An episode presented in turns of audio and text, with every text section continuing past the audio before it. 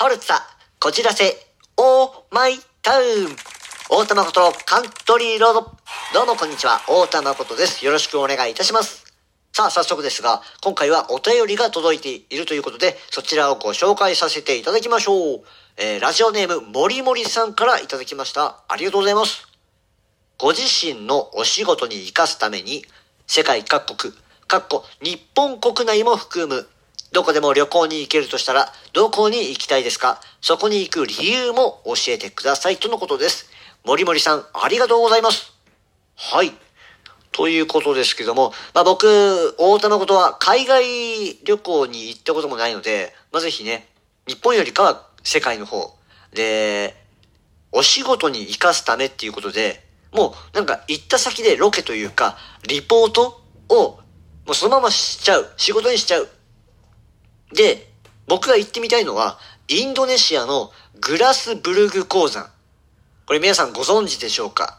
まあ、あの、鉱山って言ってるんで、もうお気づきの方もね、いらっしゃるかもしれませんけども、そう、そのインドネシアのグラスブルグ鉱山、世界最大の金の鉱山。まあ、えー世界3位の銅の鉱山でもあります。もうね、あのそこに行って、僕がこう、ツルハシを持って、カンカントンチンカンチン、もうその鉱山打って、で、中継が終わるまでにどれくらい掘れるのかっていう、金、銅、掘れるのか。それをね、皆さんにお伝えしていければなと思っております。まあ、その、そこに行くまでのロケ費用がどれくらいかかるかっていうところもね、気になりますけどもね。どうでしょう？インドネシアのグラスブルグ鉱山。はい。そんな感じでございます。どうも、もりもりさん、ありがとうございました。まあ、そんな感じで、あの、最近あの、ツイッターの方でもですね、あの、ラジオトークのご感想、ね、あの、メッセージ、コメントをいただきますね。で、あの、ラジオトーク自体でもですね、まあ、こういうふうに、あの、お便り募集しておりますので、ぜひ、どしどし、えー、よろしくお願いいたします。あの、封筒マーク、便箋マークがね、あの、それになっておりますので、ぜひよろしくお願いいたします。はい。それでは、えー、コーナー行きましょう。節約天国。えー前回ですね、あのー検証物のね、はがきの話をしたんですけども、あの、調べてみると、今、レシートを使うものもあるんですよね。そのままこう、買った、えー対象商品を買ったレシートをはがきに、えー貼り付けて、で、郵送したりとか。あともう、そのレシート自体をスマホのカメラで撮影して、で、ウェブ上から、えー送って、えー応募するみたいな。そういうやり方もね、あるみたいで、すごいですね。あの、昔なんかレシートをもらってもすぐ捨てちゃうっていう感じでしたけどもね、貯めておかないで。もう今無駄にしないんですね。面白いなと思って、僕もあのチャレンジしてみました。その、レシートを使ったキャンペーン。ね、対象商品ね、買い物行って、で、家帰って、さあ、レシートだと思って財布の中ね、探ってみたんですよ。そしたらないんですよ。あれ？と思って。で、記憶こう辿ってみたら、レジカウンターで、確か店員さんに、あの、ね、バーコード読み取ってもらったよなっていう。で、カウンター横の、あの、自動生産機、最近スーパーとかでね、あの、増えてますけども、あの、自分でお金を投入して、で、えー買い物をし、終わらせるっていう。ちゃんとね、投入したんですよ。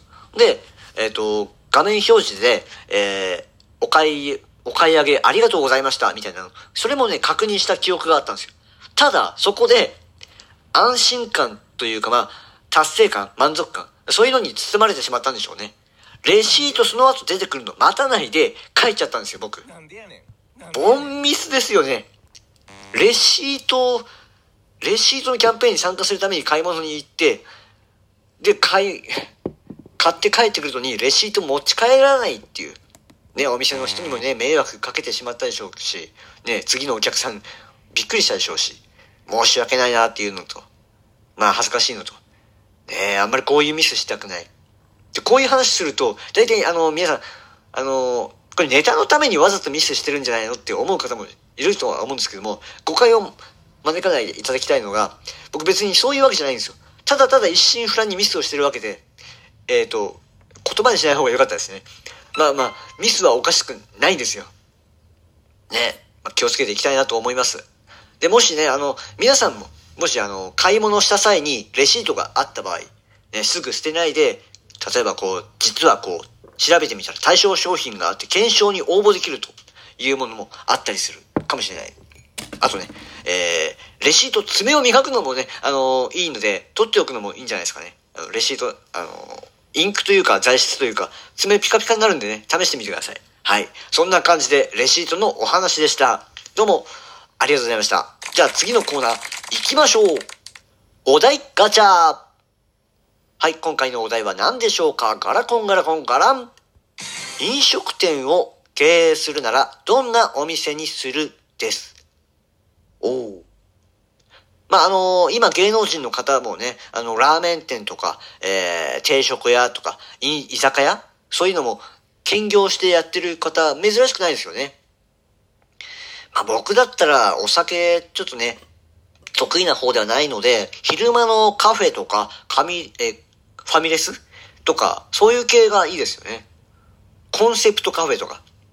有名なのはあの、メイドカフェとか、猫カフェとか、コスプレカフェとか、そういうのがね、よく聞きますけども、僕だったら、うん、何、何が起きるかわからない。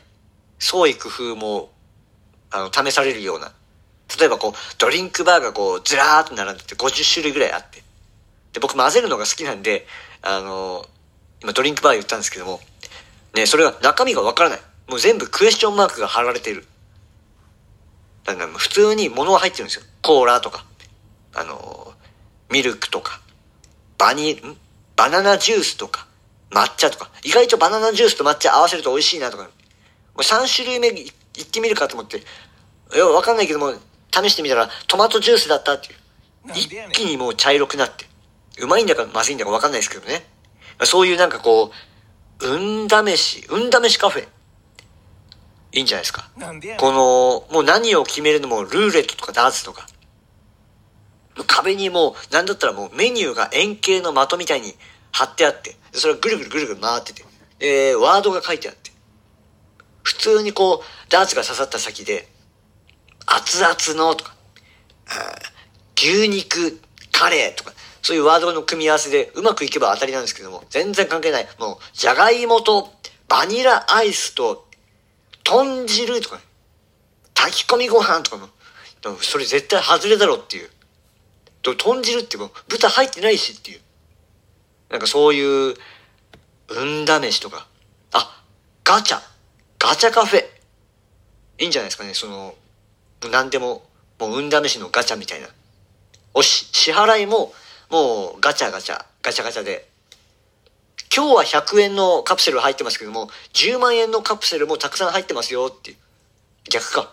10万円のカプセルが逆、少なくて、100円のカプセルが、ん ?10 万円のカプセルが多いんだ。何を言ってるんでしょうか、僕は。忘れてください。